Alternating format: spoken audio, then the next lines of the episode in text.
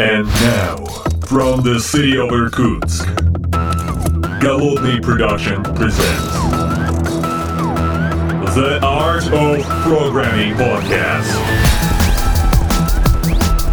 Unique, one of a kind, Siberian flavor in the world of IT.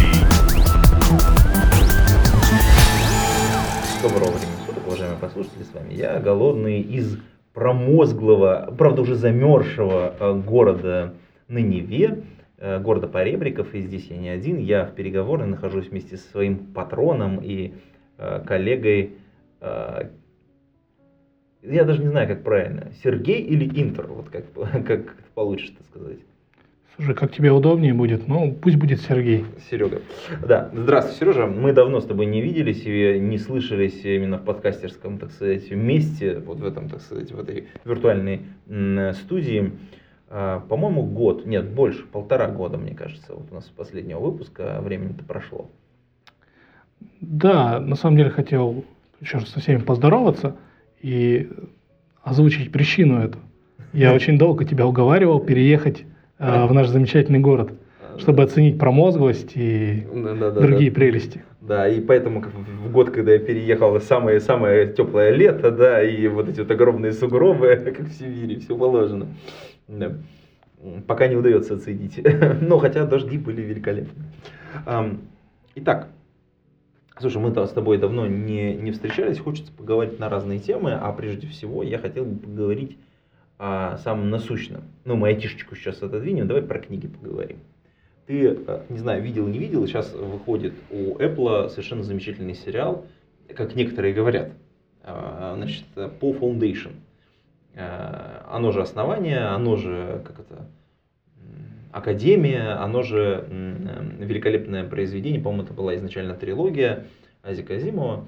Вот, и, ну, там все по повесточке, есть э, несколько интересных э, моментов, где м, каких-то представители одного пола собираются вместе и убивают представителя другого пола, ну просто, так сказать, э, прям как положено. А, да, и одной и той же расы, да, э, которую тоже нельзя произносить, чтобы нас не забанили. Вот, это, это была великолепная сцена эм, принесения в жертву ученого. Я вот так вот еще даже скажу. Это прям прям вершинка. А Вот. И, к сожалению, произведение они, конечно, очень сильно поменяли э, в ходе создания вот именно такой визуальной новеллы. Но что интересно, но что интересно, э, самые прикольные моменты, связанные с самим произведением, они внутри остались. А я сейчас перечислю. А Вещи, которые мне больше всего нравятся. Э, во-первых, это психоистория, а именно возможность предсказать, ну, по крайней мере, пока те серии, которые я успел посмотреть, там и не успели этого исказить, возможность предсказать э, движение больших масс людей, а, которые вершат историю. То есть именно не, ну, можно просчитать деятельность этих масс и таким образом понять, куда же движется общество и куда движется, собственно говоря, мир или развитие. Мне кажется, это одна из любимых книг, наверное, математиков, мечтающих о глобальном господстве. Ну, кстати, похоже, да. И в этом смысле вполне себе великолепно, потому что у нас э, тут по- в пику э, вот эта тема, а меня подвигает к э, исследованию, которое недавно произвели наши коллеги э, из компании Express42. А, Значит, соответственно, совместно с, по-моему, с Отусом, по-моему, с Хабром, и- а, нет, с HeadHunter. Они провели исследование про DevOps. Э, DevOps State, э, исследование, э, соответственно, недавно вышло, весь, по-моему, октябрь ребята, соответственно, его проводили. А Это, так сказать, если полностью произнести, это исследование состояния DevOps в России 2021. Не первый год уже ну, выходит на русском языке, и я думаю, что нам немножечко обсудить эту историю, потому что как раз большие массы движутся, и вот это все, и можно предсказать, куда мы немножечко идем, по крайней мере, выдвинуть какие-то гипотезы. Что думаешь по этому поводу? Слушай, ну мне довольно интересно, как ты связал психоисторию и современную DevOps-индустрию, потому что, с одной стороны, кажется, это не связанные вещи, да, но с другой стороны, да, давай посмотрим на это как на что-то, да, что описывает некую модель мира, да, И для чего нам нужны модели, в первую очередь? Для каких-то предсказаний. Конечно. И вот э, посмотрев на это исследование, а, у меня, кстати, к нему есть много вопросов, в том числе вопросов по тем данным, которые были. Ну, давай немножечко данных насыпем, что, что же было. А, ребята, э, в целом, в течение октября 2021 года они опросили больше 2000 специалистов. 200, чего-то там с копейкой. По памяти воспроизвожу. А, там руководители, различные представители компаний. А, и это в три раза больше по сравнению с опросом 2020 года. Как ты понимаешь, это уже как бы нам говорит о... Хорошо, а как поменялся состав аудитории? Вот, вот, вот. Важно, что я говорю, что состав именно руководителей внутри вот этой вот, он поменялся очень сильно. Ну и, и срез немножечко другой как ты понимаешь, по сравнению с предыдущим отчетом предыдущего года. То есть их сравнивать, ну, рядом с друг другом, ставить рядом нечестно и неправильно, когда человек пытается, вот, э, и просто у меня был разговор с коллегой, который пытался эти два отчета немножечко с друг другом, я говорю, ну, их нельзя рядом ставить. Это не большие статистические ряды, которые являются достоверными многолетними исследованиями. Хорошо, хорошо, давай мы лучше что-нибудь, мясо какое-нибудь дадим мясо какое-нибудь. Ну вот у нас тут в чатике пробегало, что, э, например, вот Linux, он продолжает лидировать как серверная операционная система. Но повысилась доля Windows на серверах в 1,65 раза.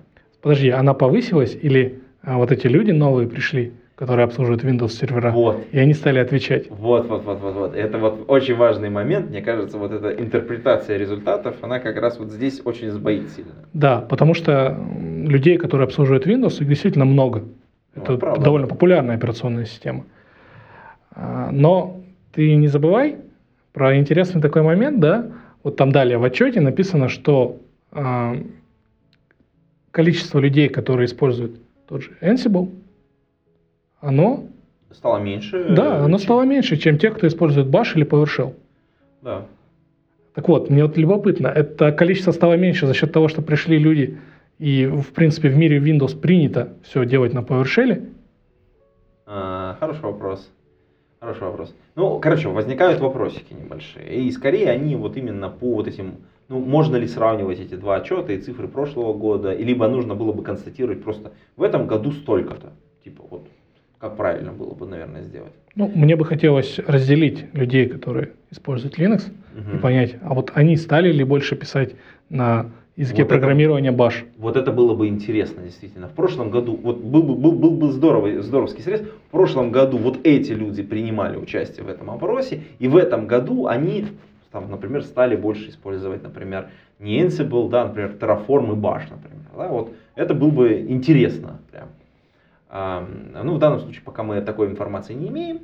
Вот. А из интересных, забавных выводов, с которыми некоторые коллеги спорят, тем не менее, кажется вывод интересным. АВС сохранил первенство среди крупных облаков, среди облачных провайдеров. Его доля, а, к сожалению, заметно сократилась. Это чувствуется из, из отчета, эмоциональная такая составляющая.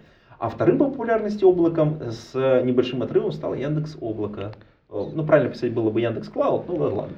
Подожди, подожди. Давай не будем про Яндекс Облако, мы все-таки там работаем с тобой. А вспомним одну интересную историю про компанию, которая обещала, что если их облачный бизнес не будет приносить должную прибыль, то они закроют это направление.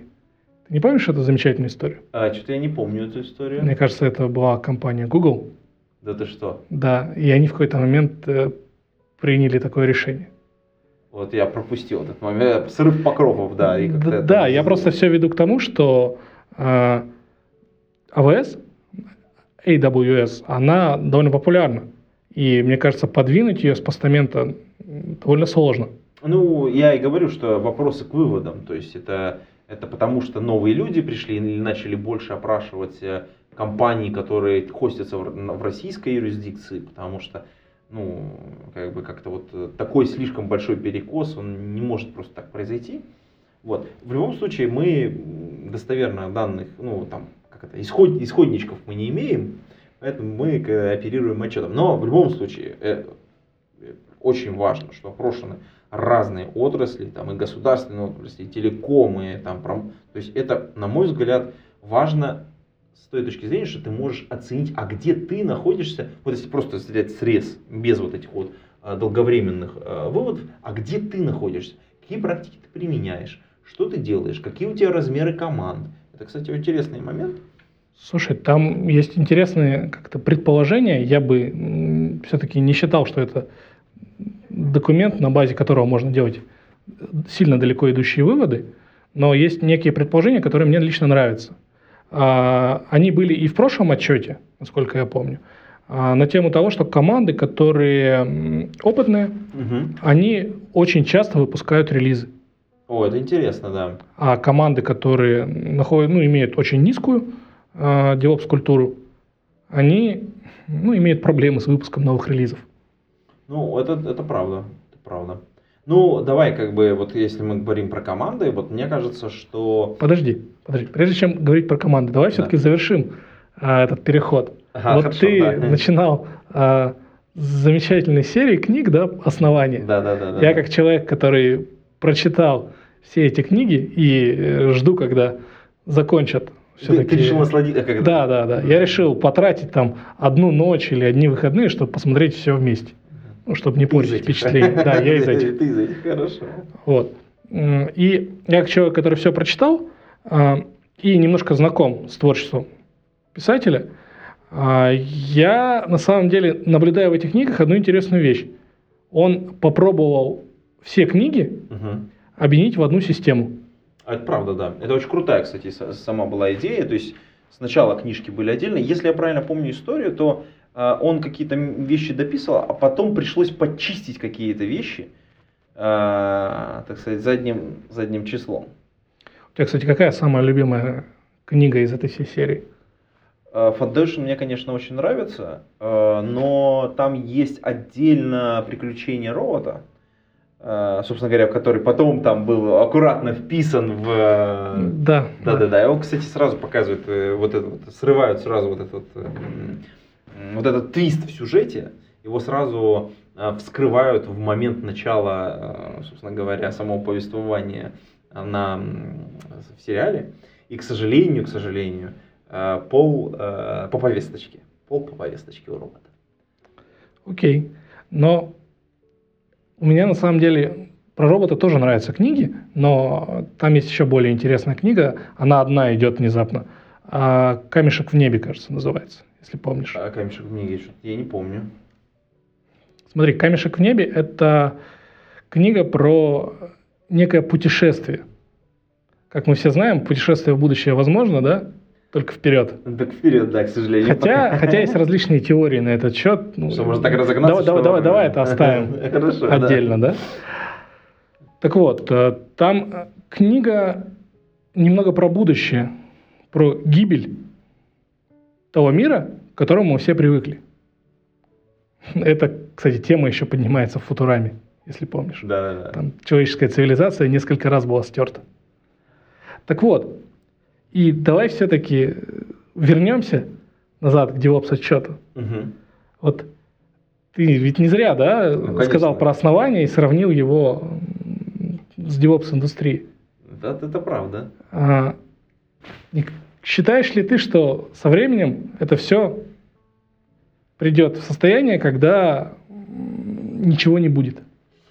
Э, смотри, тут какая история. DevOps же как, вот, э, как способ э, организации работы, культурного вот этого обогащения команды, назовем это так, это не первая попытка заставить людей на самом деле разговаривать и делать совместную работу. Это мое мнение такое, оно глубокое. В том смысле, что одна из предыдущих попыток, она на самом деле провалилась. Ну, как в, в каком смысле провалилась? Э, видимо, были и другие попытки, я как-то их, в общем, не сильно застал, а просто в одной из них я поучаствовал очень активно. Где-то они там прижились, где-то нет, и мы сейчас видим, как оно так это потихонечку живет.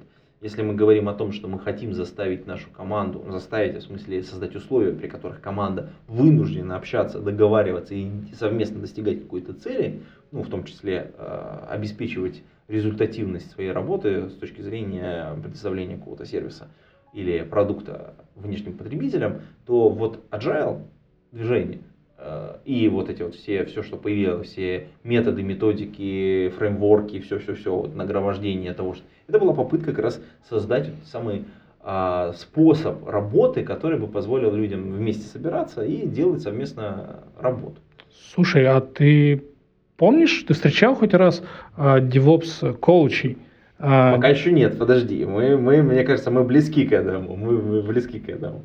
Вот, э, потому что, по, по сути дела, э, DevOps э, именно как вот э, способ или набор различных способов и методов такой подхода к работе, он делает примерно то же самое. Он говорит, ребята, вы должны научиться работать вместе. Причем он говорит, ребята, это с одной стороны это разработчики, а с другой стороны это опс-инженеры. А, И вы на самом деле делаете вместе общее дело. Только, к сожалению, индустрия это восприняла крайне однобоко. Она сказала, о, теперь разработчики будут делать всю работу, а типа опсы нам не нужны. Подожди, это у нас в Яндексе так. На эту тему, кстати, есть отличный доклад моего руководителя Данилы Дюгурова на одном из прошлых девопсов. А мне кажется, надо его прицепить в... м, Да, да. Э, Мне кажется, он уже открыт, его можно посмотреть. И там рассказывается про то, как Яндекс трансформировался, как в Яндексе э, мы сделали такую среду, в которой было сложно жить опсом. И разработчики стали так называемыми девопсами. Ну, вот это, кстати, вот, на мой взгляд, крайне неприятное э, как бы последствие внедрения термина. Потому что так же, как с agile это получилось, там вот появились скрам-мастера можно нанять, и меня аж передергивает до сих пор, да. Так же и здесь. Можно нанять девопса. Блин, ты ж, что вы делаете? Ну, девопсов нет, никогда не было, никогда не будет. То, что вы их там переобулись в полете, это как-то какая-то фигня. Вот, но давай вернемся как бы вот э, к этому. А- а э, кстати, видосик мы действительно поищем и попробуем приложить, потому что это интересно само по себе. Но давай вернемся к отчету.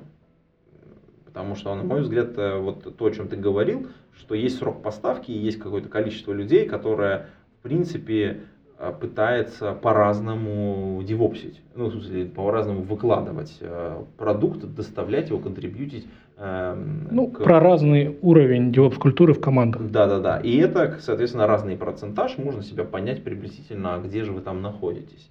Тут, конечно, не говорят о том, что такое продукт, ну, потому что продуктом-то может быть очень разная история. Мы можем понимать, что продукт может быть это отдельная часть большого продукта, это может быть продукт целиком, это может быть, ну, то есть, в смысле, перевыкладка целого продукта. Ну, Не знаю, вот если мы облако представим как продукт, перевыкладка облака это, на мой взгляд, такая вот непростая нифига задача, и там я боюсь, что сходу-то с кондачка ее не сделает вообще никто такой. Ну да, проблема бутстрапа, циклических зависимостей. Ну, конечно. Кто конечно. первый Да-да. должен что-то сделать. Да, да, да, это... да, вообще, да, огонь. Но на самом деле, когда ты в это погружаешься, это, конечно, дает тебе заряд бодрости прям на, надолго. Ты, так, так сказать, возбужденный, думаешь, ходишь.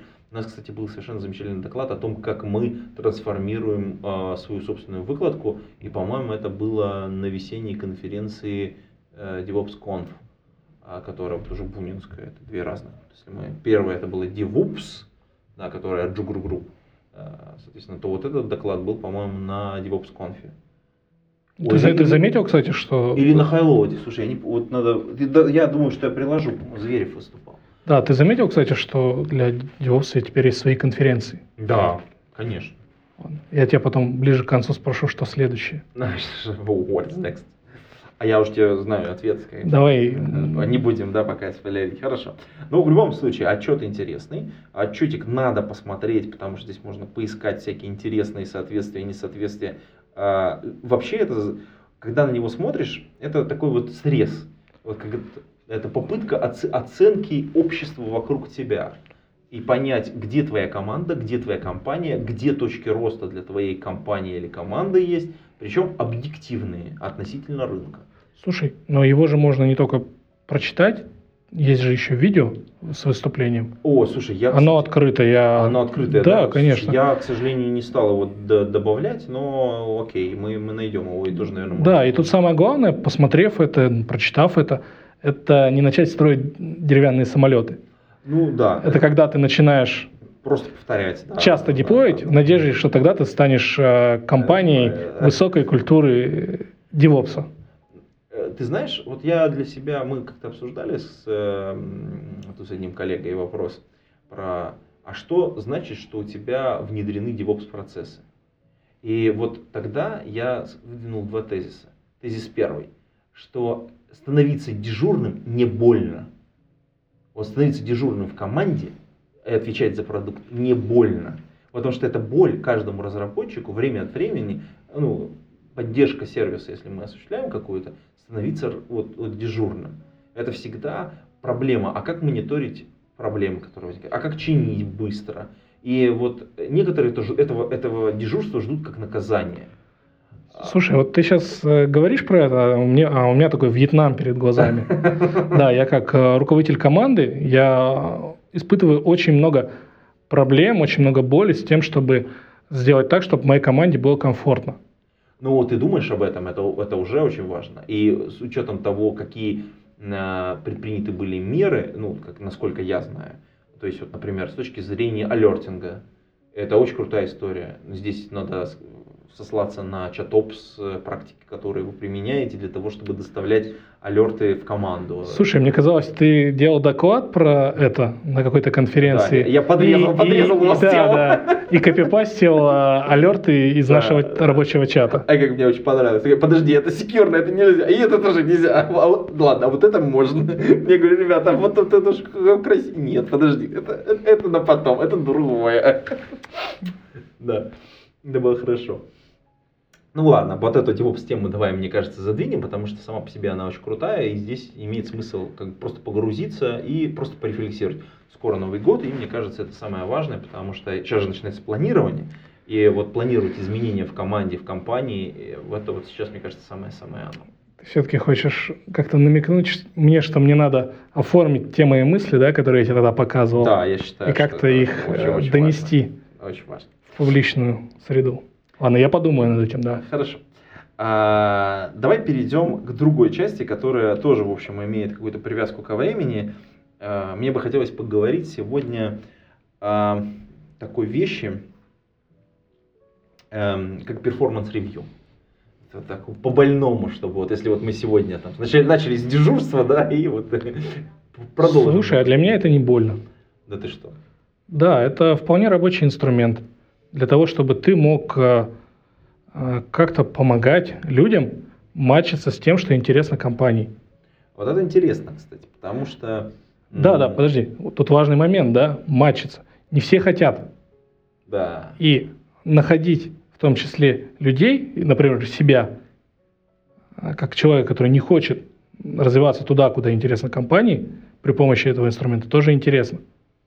Это, кстати, очень важная история. То есть смотри, то есть с одной стороны мы, ну то есть как вообще устроено performance review для тех, кто никогда его не проходил и не слышал даже про него, э, по факту есть какие-то периоды, как правило, в крупных компаниях их два, э, в рамках которого, э, ну каждый из этих периодов производится такой сбор некоторой информации о сотруднике, на самом деле о каждом сотруднике, а, и его оценка в соответствии с теми целями, которые ему были поставлены на вот текущий период.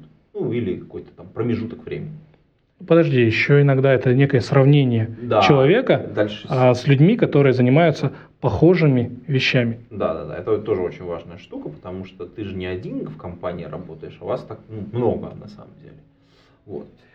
Э, И это дает возможность э, перед, как это, консолидированно, мне кажется, собрать информацию о состоянии команды, в большом смысле команды, эм, всей компании, и каким-то образом понять, подрефлексировать, эм, передвинуть людей, я бы так сказал. Повысить, понизить, э, указать им на достоинства их и недостатки, поставить новые цели. Вообще это такая структурирующая деятельность для компании, я бы так сказал. Слушай, а знаешь, тут э, в этой всей системе есть ошибка ну, начинающего любого руководителя. Так, так, так. Ну, делюсь неким наблюдением, да, в том числе э, и я допускал эту ошибку. Это при объявлении результатов Мгм. а, сообщить сотруднику, что это не твое решение, это решение фреймворка, в котором он живет, компании. М-м. любое решение всегда должен принимать руководитель. Но иногда руководитель не может принять правильное решение, или то решение, которое принял руководитель, оно будет заблокировано выше. Ты же Ну, забываешь? тогда мы понимаем, что он на самом деле не настоящий руководитель. Это означает, что он не имеет фактической власти принимать какие-то решения. Ну, ты же иногда можешь, твоего авторитета может не хватить, чтобы просто протащить какое-то изменение. Ну, это означает, что просто руководитель не разобрался, не подготовился должным образом. Ну, окей. Это его работа. Это его работа, да. Ну, окей.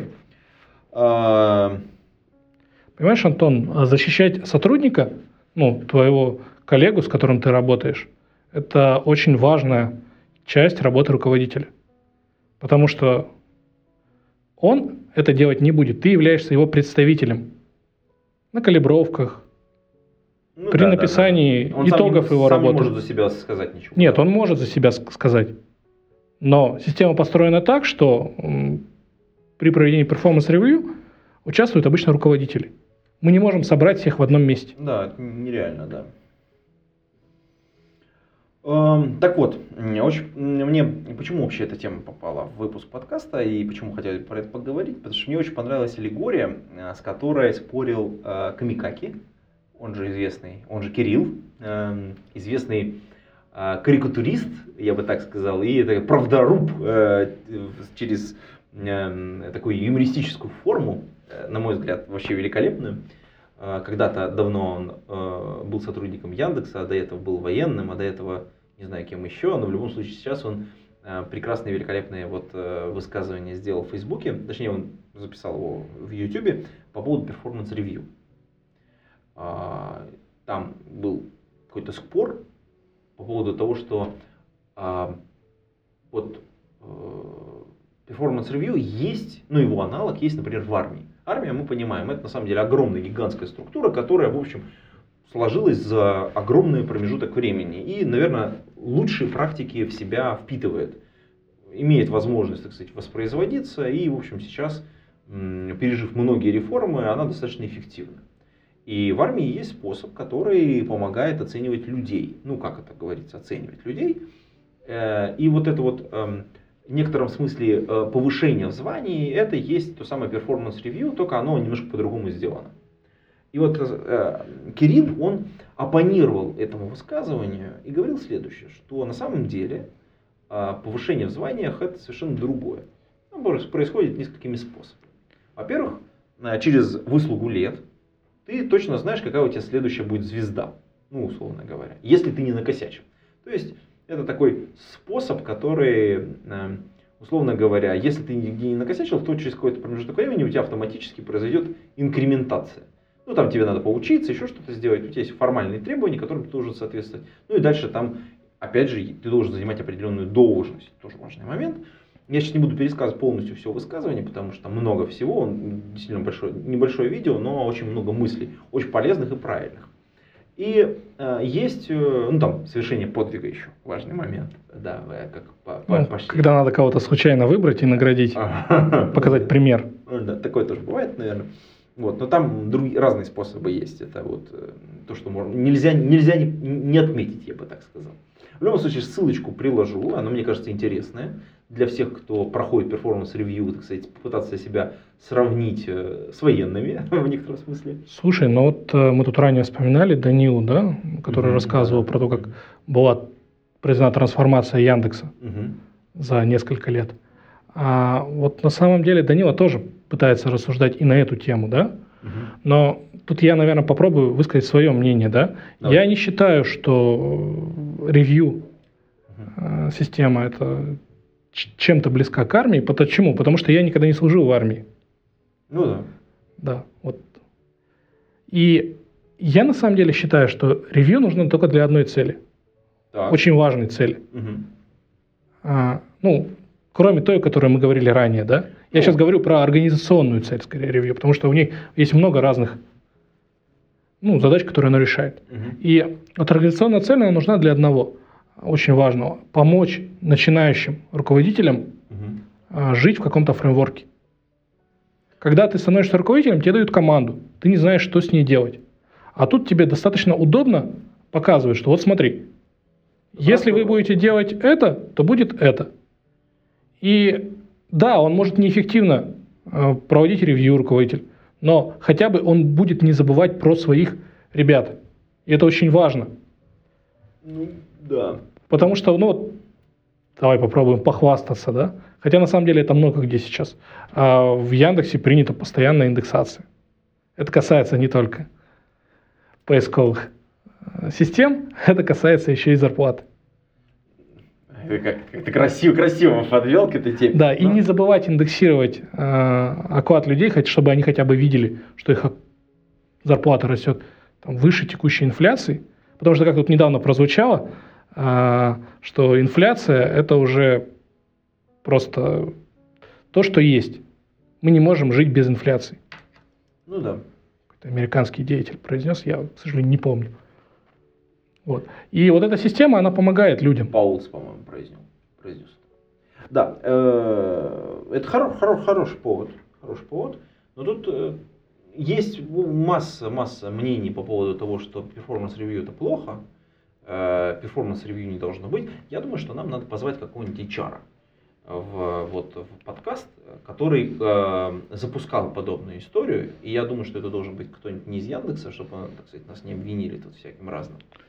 Надо, э, короче, если среди вас, уважаемые послушатели, есть кто-то, кто готов, так сказать, прийти рассказать э, подробно и интересно о том, э, что такое performance review, как оно устроено, должно быть, какие проблемы решает, потому что мы все-таки, так сказать, смотрим с какого-то од- одного уровня, да, скажем, там, с уровня руководителя-разработчика, а вот с человека, который бы внедрял эту историю, и с точки зрения руководителя, который, э, так сказать, на самом верху принимает решение о том, а как оно по-настоящему нужно, и нужно ли оно с точки зрения большой компании, вот это вот было бы интересно. Действительно, в общем, если есть интересный человек, призывайте, э, отправляйте, мы с удовольствием что-нибудь совместное запишем. Слушай, Антон, вот ты сказал, что ревью, э, некоторые считают, что это плохо, да? Да. Это вот к вопросу, да, а нож – это плохо? А сейчас я на святое покушусь, да, а Spring Boot – это плохо? Ну, просто если мы все... Да, да, да, да. Не, подожди, помним. подожди, подожди, я удвою сейчас. Скрам это плохо.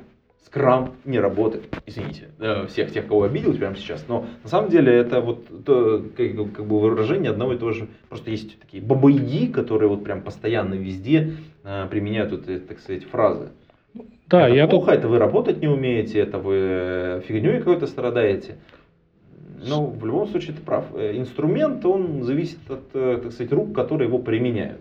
Слушай, в этой системе есть одна отличная штука – это обратная связь. Ну да. И на самом деле получить обратную связь, что тебе здесь некомфортно, Это и тебе надо пойти куда-нибудь в другое место, там, на мороз. На морозе бывает очень тепло, кстати. И это, мне кажется, очень полезно и мотивирующе. Да, согласен. Э, Но по поводу мотивации. Ты знаешь, кстати, по поводу того, что... а, Хорошо, что ты, кстати, подвел к следующей теме. У нас же много количества людей, большое, может пойти на мороз. Ну, не- прям не прямо сейчас, а как бы через какой-то промежуток времени. Так, ты что-то знаешь, да? Да, Подожди. Р- расскажи мне. Да, давай начнем с того, что у нас тут выпало много снега. И у нас очень долго ходила замечательная, замечательная картинка, где наши маленькие роверы э, застряли в снегу такие и пытаются такие выехать. Вот эти все доставщики там пиццы, не пиццы, вот эти вот малень- ма- маленькие, маленькие машинки, которые производят, э, производят в гараже.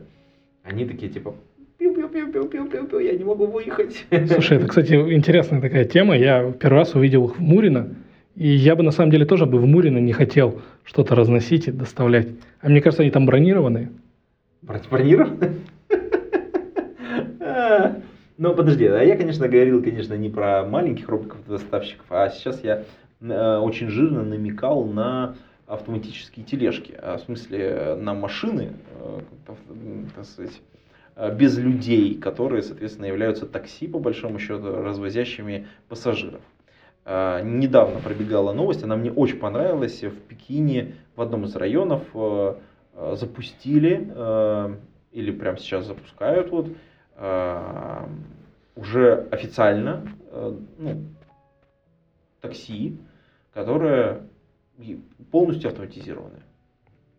Слушай, а вот э, меня волнует, волнует вопрос ответственности. Вот если ты помнишь, в Китае э, ну, долго ходила такая Да-да. байка, что если ты сбил человека, то тебе проще его добить. Ну, потому что внезапно оказывается, да, что если он выживает, Выживает, да, то да, ты да. должен обеспечить э, его, ну, там, там очень большие у тебя проблемы с этим будут. Хороший вопрос. Не знаю, э, как это. Но мы же тут слышали что-то, да? Но в любом случае, это интересные прецеденты. В принципе, подобные схемы уже начинают работать, в том числе и в Калифорнии, и рядышком там еще. Эм, Ну и у нас тоже у нас ставятся эксперименты. Э, У нас пока, правда, без денег все это, или с деньгами, но как-то там с присутствием людей. Ну, в частности, вот в Казани, в Иннополисе э, ездит такси. В некоторых районах Москвы уже начали там объезды, соответственно, наезды часов для того, чтобы, так сказать... Возле офиса Яндекса в Москве. Да, да, да, да, да, там прямо вот в этом Я, кстати, районе. удивился, как они зимой, э, эти машинки ездят по городу. Красиво. Причем, мне кажется, там даже некая эмуляция русского водителя присутствует. Ну, это к вопросу об обучении, да, и к вопросу о Китае, про который мы говорили ранее. Да, я просто к тому, что если вот эта вся тема развивается именно в этом ключе, то очевидно, что через там три года мы будем иметь какое-то потенциальное количество людей, которые начнет эм, вымываться из профессии водителя. Слушай, а ты думал на тему, какую проблему они решают? Вот айтишники не любят этот вопрос, да? Слушай, ну, с одной стороны, вот мне, мне нравятся два ответа на этот вопрос. Э, Я знаю, что э, там всякие как это, паникеры, конечно, говорят, что а, нас все заменят, нас всех заменят вот эти вот машины. А мне кажется, там очень интересно. Решаются две вопроса. Во-первых, предсказуемость. Ну, потому что это автоматизированная система, которая при- вот, должна одинаково решать эту ту же задачу. Это первое. Второй вопрос безопасности. Ты садишься в машину, которая вот э, условно двигается безопасно. Условно, потому что здесь надо все-таки поставить галочки. Мы не знаем о других водителях еще ничего. Ну, точнее, мы можем предполагать, что они могут быть не самыми э, там, порядочными, скажем так. И мне кажется, вот это две главные задачи, которые решают э, автоматизированные такси. Слушай, есть водители такси, которые э, имеют огромный опыт. Они Да. знают город. Да.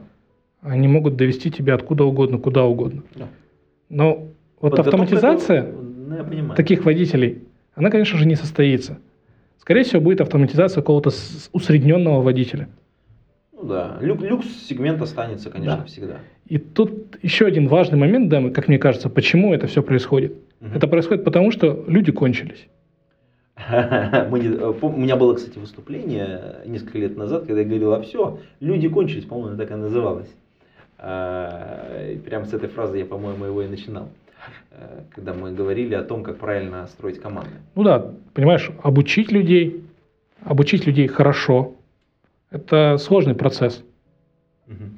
Знаешь, меня на самом деле волнует эта история, потому что все инструменты, которые мы сейчас получаем с точки зрения написания там, чего-либо э, в IT, это то же самое. Ну, вот если коротенько, то что мы имеем? Например, сейчас появились э, совершенно замечательная система ну, GPT-3, которая, вот, э, например, по- позволяет тебе более, более быстро, как бы это не звучало противно, да, писать текст.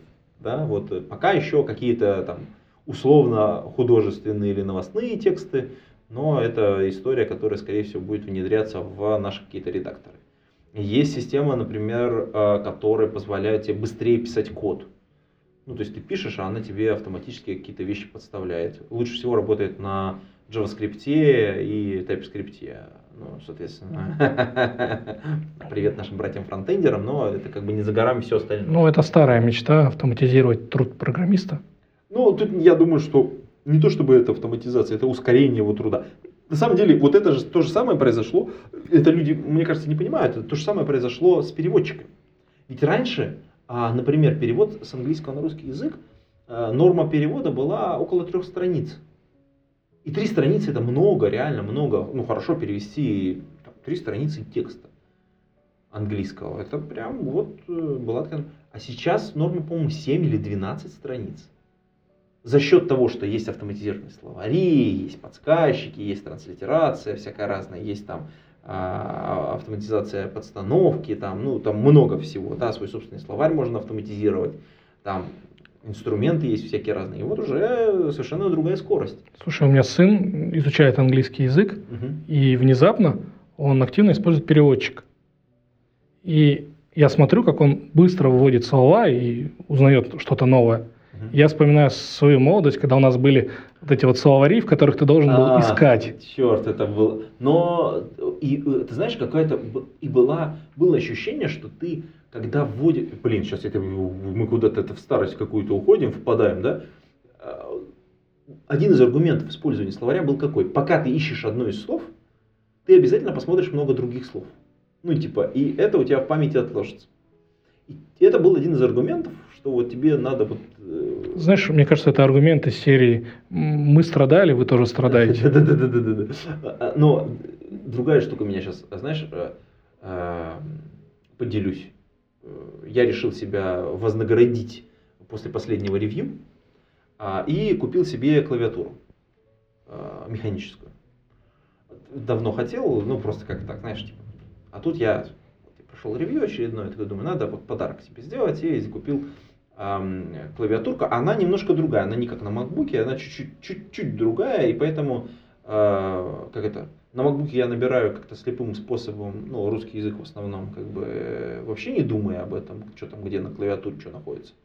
Вот. А на этой клавиатуре как-то не получается. Я э, такой думаю, блин, а я вот слепым способом набираю только русский. Думаю, а надо научиться английский. Я поставил себе задачу учить, научиться вот десятипальцевым методом по-английски набирать.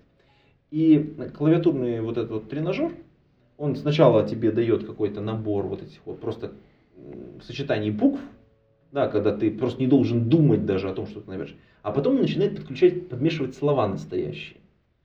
Ну, там, причем как бы слова не в э, инфинитиве, а в разных словах, ну, в словоформах. Ну, то есть, как бы там, там первая, вторая, третья форма, там, ну, и так далее. Ты такой, и ты такой, оп-оп-оп-оп-оп. И я с удивлением начал обнаружить, что некоторых слов я не знаю. Ну, то есть, я их набираю, я такой, и, и в этот момент я спотыкаюсь, ну, это, у меня падает скорость. Я такой думаю, черт, на- надо прочитать, что за слово-то, что, что, что это такое, что набирал. И в этот момент я, вы- я уже выучил 10 новых слов. Как бы это противно не звучало с этим гадским клавиатурным тренажером. Знаешь, многие новые русские слова таким способом узнали. Прикольно. Ну ладно, давай как бы про- про- про- продолжим. Слушай, мне кажется, мы уже достаточно много всякого разного наговорили. Вот мы начали с одной книжки. Да, вот, вот, э, а давай закончим тоже какой-нибудь книжкой. Я хотел бы закончить какой-нибудь ам, какой-нибудь промышленной книжкой, с одной стороны, э, потому что в одном из предыдущих подкастов э, э, коллега, э, кто же, кто же, кто же, э, Алексей, по-моему, это был, он порекомендовал книжку Мартина Клепмана «Высоко- «Высоконагруженные приложения», ну или там разработка высоконагруженных приложений. Э, В народе известная как книга с кабанчиком. Слушай, она великолепная. Я ее как-то вот э, по-английски чуть-чуть читал, ну в смысле как-то пробегал, скажем так, глазами, а тут я ее открыл, такой, э, просто я тут в Сапсане периодически езжу, я ее все загрузил на iPad и такой, блин, ну там реально хорошо написано, короче, рекомендую ее. Но не про эту книжку сегодня хотелось бы, а хотелось бы закончить книгой, которую мы с тобой обсуждали как-то, а именно эм, книга про задачу трех тел. А там на самом деле не книга, там трилогия же на самом деле. Ну, там есть еще продолжение, если ты помнишь, которое написано уже не автором, ну и плюс там А продолжение, кстати, пропустил. Я вот только э, там Ну. вот задача трех тел, по-моему, потом темный лес. эти продолжения, они И, э, э, этот. написаны не автором. Ага. Я как-то пропустил этот момент. И, по-моему, а третья вечная, вечная смерть или что, жизнь, жизнь вечной смерти, что-то такое. Ну вот, э, тоже замечательная фантастика, по-настоящему интересная, глубокая. Первая книжка о задаче трех тел, по-моему, получила еще и Нобелевскую премию. Ой, Нобелевскую премию. Э, Не будем упоминать в Суе, конечно, это мракобесие. А, конечно, не было, по-моему, она получила. Вот. Хорошая, хорошая книга. Не, ну, первая книга замечательная, да. Особенно мне вот интересно было посмотреть, как они вербовали сторонников. А, это великолепная история. А мы можем тут э, рассказывать? Давай, мне кажется, имеет смысл спойлернуть историю. Ты, конечно, говоришь по поводу на сетчатке э, выжигания э, соответствующей даты. Нет, я скорее про то, как они набирали группу людей, которые а, помогали в виртуальном им. мире, да. О, это прикольно. Ну, сам виртуальный мир, его описание не так интересно, скорее Да. интересна концепция. Чтобы создать пятую колонну, которая Мгм. поможет тебе потом зайти. Да, это очень интересно. И причем это, кстати, было не только в первой книге. Да, в они- дальнейшем там да, такие люди внезапно, они всегда есть. Слушай, а, тут интересный момент. Они же создавали именно культурный слой. Они отбирали людей по, по похожести, по определенному паттерну, чтобы они соответствовали определенной культуре. Это очень похоже на самом деле на performance review, потому что организация, ну в большом смысле организация, отбирает людей, похожих вот на тот самый паттерн, который вот нужен сейчас на данной позиции конкретной организации. Так, мне кажется, ты что-то знаешь про Яндекс, чего не знаю я. Ну, наверное, про все компании, у всех так по- похоже это происходит. Но, может быть, это не так, конечно, и может быть, э, я не прав, но вот я думаю, что мы позовем какого-нибудь специалиста, который к нам придет и про это, э, так сказать, очень уверенным голосом расскажет. Было бы круто, если такой специалист уже строил пару раз такую систему, и мы могли бы, так сказать, во времени оценить ее результативность. Слушай, но в этой книге еще есть пара интересных и даже пугающих идей. Мне особенно понравилась идея про путешествие, про схлопывание пространства. Это, по-моему, третья уже, тре- третья часть. Да, эта концепция описана уже Да. в последней книге. Последние, да. Но в любом случае, вот э, во всех, во всех трех книгах, которые, вот если мы говорим про задачу трех тел, вот этот трехтомник, который там есть, э, везде много новых интересных вещей, которые, мне кажется, я где-то раньше не особо-то и читал. Или читал, но они были как-то поданы по-другому. Слушай, я давно советую тебе прочитать еще одну похожую по идеям книгу. Мгм. И, кстати, вот задача трех тел, она, кажется, со временем может стать книгой, на базе которой будут писать другие произведения. Мгм. Она довольно суха и порой академична, ну, для художественного произведения. Это замечательнейшие произведения, написанные еще в 20 веке. Это «Первые и последние люди», А, И- окей, да. «Создатель звезд». Создатель звезд. Слушайте, ну, я думаю, что мы, мне кажется, накидали всякого разного, давно не встречались. Мы, нам надо еще обсудить ряд моментов, которые мы сделаем, конечно, за кадром. А на этом мы будем с вами прощаться, уважаемые послушатели. И вы знаете, кстати, у нас есть э, новые патроны, присоединяйтесь, э, соответственно, к патронам этого подкаста. Например, я хотел бы поблагодарить отдельно Алексея, который к нам присоединился совсем недавно. И будьте такими, как Алексей, присоединяйтесь, поддерживайте.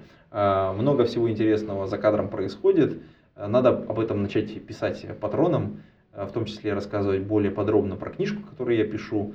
Я там спойлернуть-то спойлернул, а пока еще не было времени начать что-то туда существенное выкладывать, потому что получил огреб, так сказать, э, некоторые критики по поводу, так сказать, текста, и, в общем, пытаюсь там поисправлять всякое разное. У тебя несколько уровней ревью, да, этой книжки? То есть есть первые люди, которые будут ее Ну, смотреть в черновом варианте и далее.